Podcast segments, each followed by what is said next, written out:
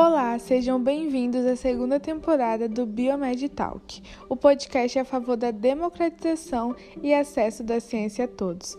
Nós somos alunos de Biomedicina do IF de Vila Velha e convidamos você a focar nos conhecimentos hoje.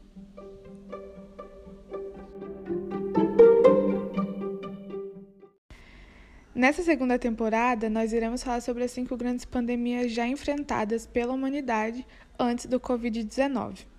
Hoje nós iremos começar falando sobre a peste bubônica.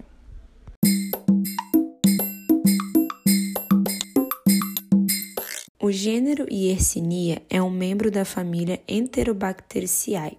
A espécie Yersinia pestis é um cocobacilo gram-negativo, que não tem esporos, mede cerca de 0,5 a 0,8 milímetros de diâmetro e 1 a 3 milímetros de comprimento.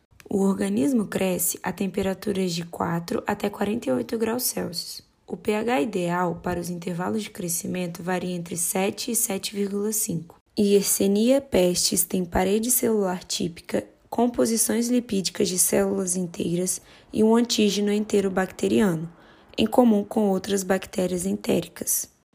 Entretanto, os nobres e os servos do século XIV não tinham a menor ideia de tudo isso que foi descrito a peste bubônica, uma bactéria, gerou uma grande pandemia no final da Idade Média e ficou conhecida como a peste negra, quando dizimou um terço da população europeia entre 1347 e 1353, sendo ela a mais mortal de todas as epidemias.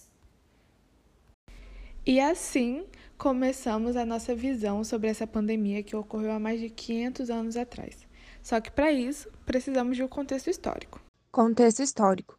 A bactéria causadora da epidemia teve origem na China ou na Ásia Central, de onde viajou pela Rota da Seda, nos intestinos das pulgas que infestam os ratos. Chegando ao Mediterrâneo, os ratos se encarregavam de levá-las para os navios, que disseminaram a doença pelos portos em que atracavam.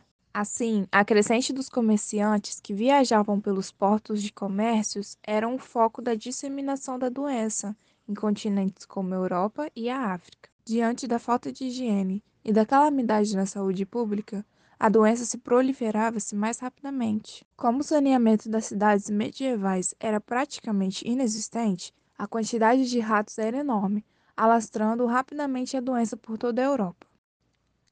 Essa pandemia causou um forte retrocesso e grandes transformações nos aspectos sociais, políticos e econômicos. Os laços de servidão enfraqueceram-se, os salários aumentaram e o comércio modificou-se. Cidades foram abaixo perante ao caos pela falta de governantes. Agora que vocês já entenderam sobre o contexto histórico, iremos falar sobre a doença e seus sintomas e cuidados. Doença, sintomas e cuidados.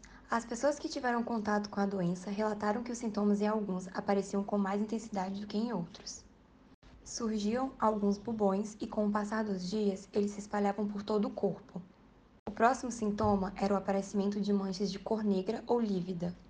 Essa parte estava responsável por atacar o sistema circulatório. Depois desse estágio da doença, o infectado tinha no máximo uma semana de vida. Poucos se curavam e a grande maioria dos doentes falecia após o terceiro dia do surgimento de sintomas. Sabe-se que essa infecção é causada pela bactéria Yersinia pestis, comum em roedores. Essa bactéria é transmitida para o ser humano pela picada da pulga dos animais contaminados. Os sintomas incluem inchaço dos glândulos linfáticos presentes na virilha, na axila ou no pescoço, febre, calafrios, dor de cabeça, fadiga e dores musculares. Segundo um especialista em medicina interna e nefrologia, o tratamento da doença consiste no uso de antibióticos e medicamentos para alívio dos sintomas. Durante o tratamento, o paciente deve ficar isolado para não contaminar outras pessoas. Bom, se vocês já ouviram falar sobre a peste negra, devem conhecer aquelas roupas de couro e bico de pato utilizadas na época. Então, nós decidimos trazer um historiador para falar um pouquinho mais e explicar sobre esses trajes. Então fiquem ligados que agora vem o Momento com Especialista. Fala galera, eu sou o professor de História André Luiz. Vou falar um pouquinho sobre as roupas que os médicos usavam né, para combater a peste bubônica. Para começo de conversa, existe uma ideia generalizada de que essas roupas foram usadas nas epidemias de peste ali do século XIV, são as epidemias mais graves da doença. Mas as roupas que são mais conhecidas, que são aquelas que se parecem muito com um bico de pássaro, né? Uma roupa de couro inteiriça, assim, com, com uma máscara em formato de bico. Elas são do século XVII e do século XVIII, são roupas um pouquinho mais velhas. No caso, as pessoas que colocavam essas roupas nem médicos eram, né? Eram assim, gente que não tinha emprego, estava desocupada por alguma razão, acabou sendo deslocada ali por aquelas populações para poder tentar conter o avanço da doença, é, ver quantos doentes tinham em cada lugar, ver quantas pessoas morreram, coisas assim. Consistia de uma roupa de couro inteira, né? que a princípio tinha duas camadas, embaixo mais justa e por cima um pouco mais mais folgadinha. Essa roupa era feita de alguns tecidos, alguns couros misturados, né? Dependia da disponibilidade de cada lugar. E, e permeabilizava-se essa roupa com cera, porque acreditava-se que aquela a peste, né? A peste bubônica é transmitida por uma bactéria, né? A Yersinia Yersinia pestis, acreditava-se que era pelo ar, e aí a ideia era selar a roupa para que ela protegesse, né, as pessoas.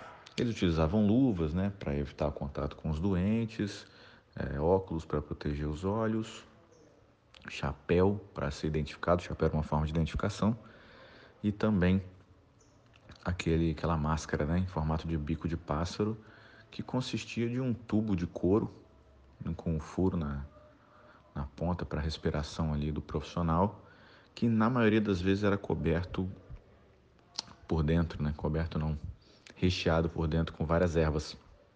Depende também da disponibilidade de cada lugar. Mas a ideia é que essas ervas purificassem o ar e esses indivíduos não fossem contaminados com a doença.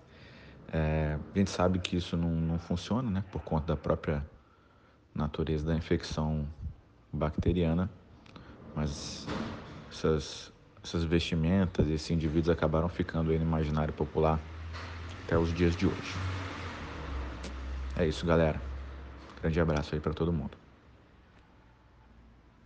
Depois de falar sobre o contexto histórico, explicar sobre a doença, sobre os trajes utilizados, vamos apresentar para vocês o olhar da saúde sobre a peste bubônica. Olhar da saúde. A peste negra foi um vetor de transformações principalmente na Europa, pois foi o lugar em que a doença mais trouxe consequências. Inicialmente, as pessoas atrelavam a doença a questões religiosas, como uma espécie de punição divina. No entanto, a ciência descobriu que, na verdade, se tratava de uma zoonose. A característica importante da doença é que, em sua fase mais crítica, o bacilo se espalha pelas vias aéreas, fato que ocasionou o surgimento do isolamento social no âmbito da saúde. Dentre as consequências que a pandemia da peste negra trouxe, temos consequências positivas, como o aumento da credibilidade na ciência, já que houve um fracasso da fé para o combate da doença e o começo da preocupação com saneamento básico, a fim de evitar novas pandemias. Agora eu já posso dizer que vocês estão pocando nos conhecimentos depois de tanta informação apresentada neste podcast. Porém, ainda não acabou. Agora nós temos algumas curiosidades. Curiosidades.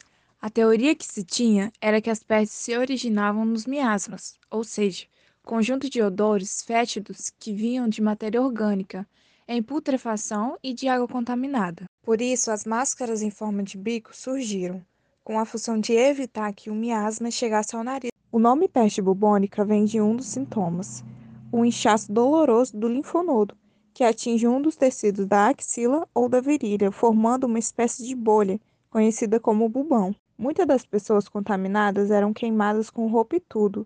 De certa forma, isso amenizou a transmissão.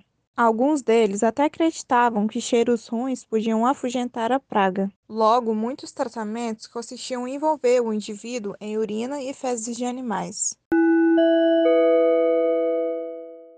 Embora a peste possa hoje em dia ser bem controlada, infecções podem voltar a ocorrer. Por isso, devemos tomar alguns cuidados para prevenir a proliferação de roedores, como não jogar lixo a céu aberto ou em terrenos baldios, manter limpos e murados os terrenos baldios, manter limpas as instalações de animais domésticos, dispor o lixo na rua somente uma hora antes da passagem do caminhão de lixo, não deixar água e resto de alimentos de cães e gatos durante a noite nos quintais e residências. Em caso de infestação de ratos na sua rua, entre em contato com a prefeitura da sua cidade.